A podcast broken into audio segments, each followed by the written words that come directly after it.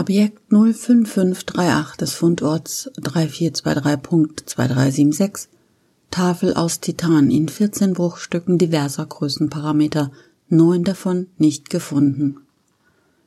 Beschriftung in vier Schriftsystemen, zwei phonografisch, eines logografisch mit jeweils unbekannter Herkunft und ein viertes ideografisch. Herkunft der letzteren mit einer Wahrscheinlichkeit von 89,3 Prozent, Zivilisation Gamma 95325, Stufe 3b. Die Einordnung von Objekt 05538 ist kontrovers diskutiert. Eine Klassifizierung steht aus. Der Text ist in allen Schriftsystemen ähnlich mit einer beinahe hohen Kohärenz von 79,9 Prozent. Teile wirken philosophisch, andere historisch. Vorgeschlagen wurde auch die Klassifizierung Warntafel. Die Übersetzung steht seit 46,4 Standardstunden zur Verfügung. Die ideografische Schrift wird übereinstimmend als Quelltext identifiziert. Wiedergabe der übersetzbaren Fragmente erfolgt nach dem Signal. Fragment 1 Wer es auch sei, der dies findet. Ich weiß nicht, was euch hierher gebracht hat. Vielleicht ist es Zufall, dass ihr meine Zeilen lest, aber es ist möglich, dass ihr dem gleichen Signal gefolgt seid wie wir. Falls ihr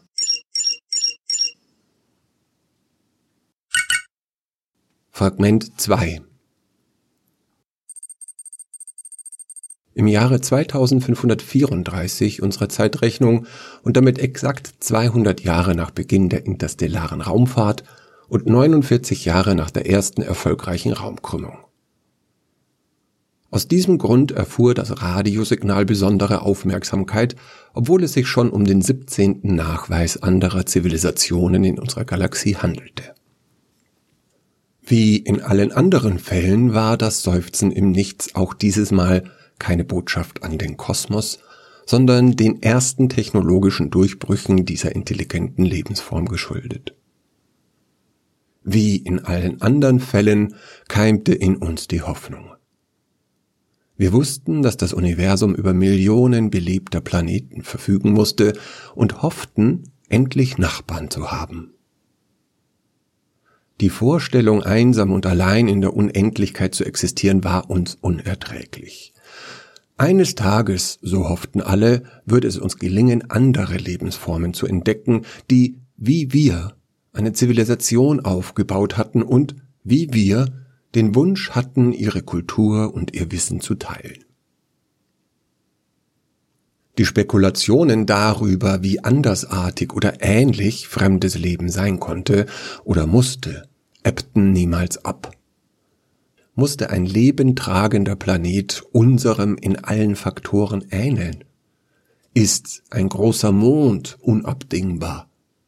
Braucht Leben vielleicht Jahreszeiten oder einen Himmelskörper mit Rotationsachse, die 20 Grad von der Magnetachse geneigt ist?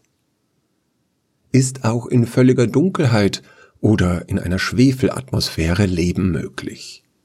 Wie wichtig ist Kohlenstoff? Gibt es Leben auf Siliziumbasis? Wie in allen anderen Fällen malten wir uns aus, wie unsere Nachbarn wohl aussehen würden und wie wir mit ihnen kommunizieren könnten. Die Sehnsucht unseres Planeten kristallisierte sich in meiner Mission. Und so wurde das Schiff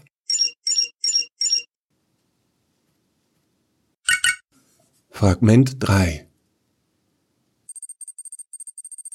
Keinen Erfolg. Alles, was wir bei unseren Missionen bisher fanden, waren Himmelskörper ohne Leben. Ein Planet nach dem anderen, nur ein stiller Friedhof, gefüllt mit den Gebeinen unserer Nachbarn, die wir aber nicht rechtzeitig erreicht hatten.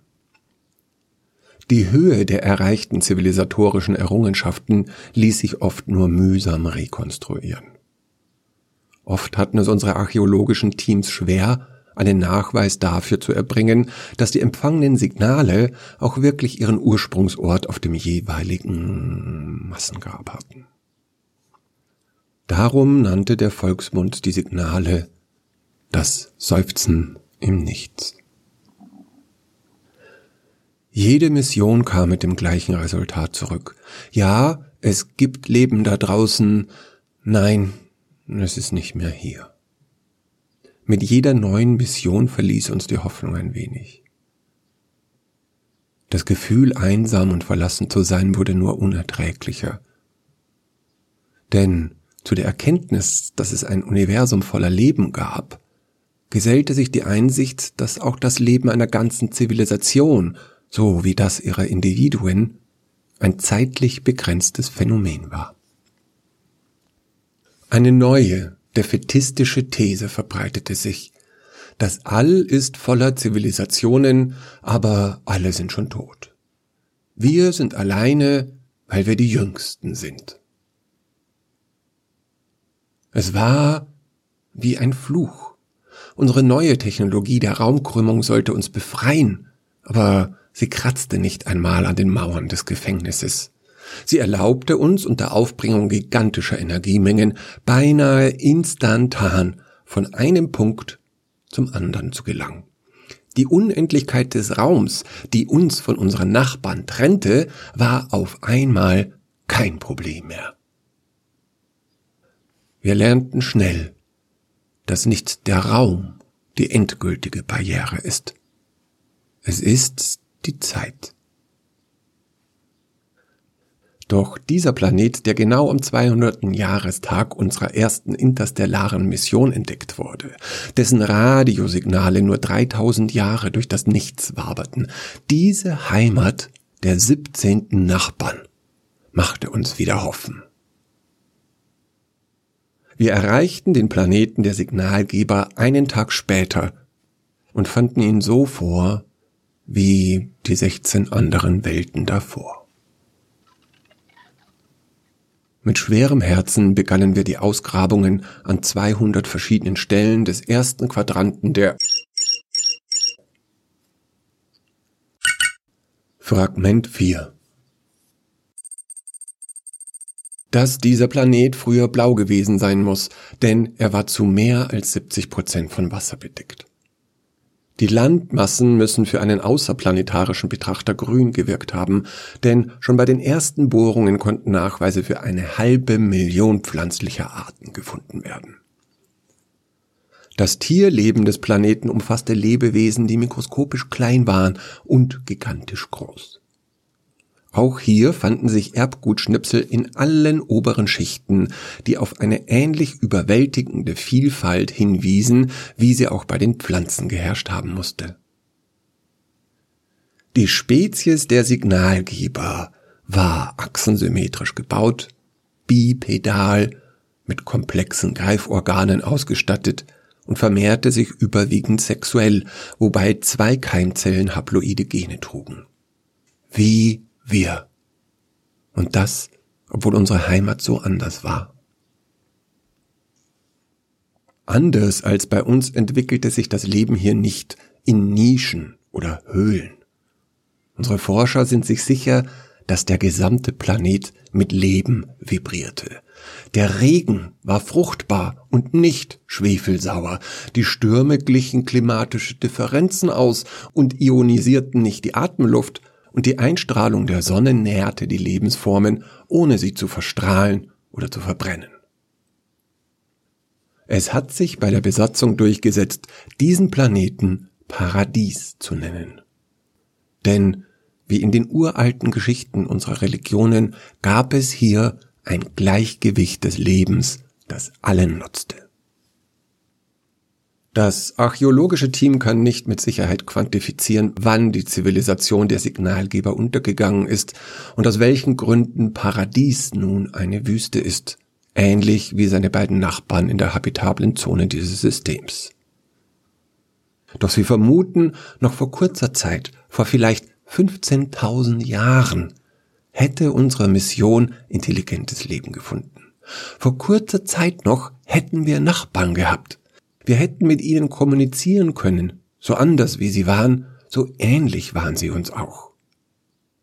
Wer weiß, vielleicht hätte sich Ihr Planet mit unserem Wissen nicht überhitzt und wir würden heute ganz selbstverständlich in unseren Galerien Bilder aus Paradies ausstellen oder in unseren Kulturhallen Musik aus Paradies lauschen.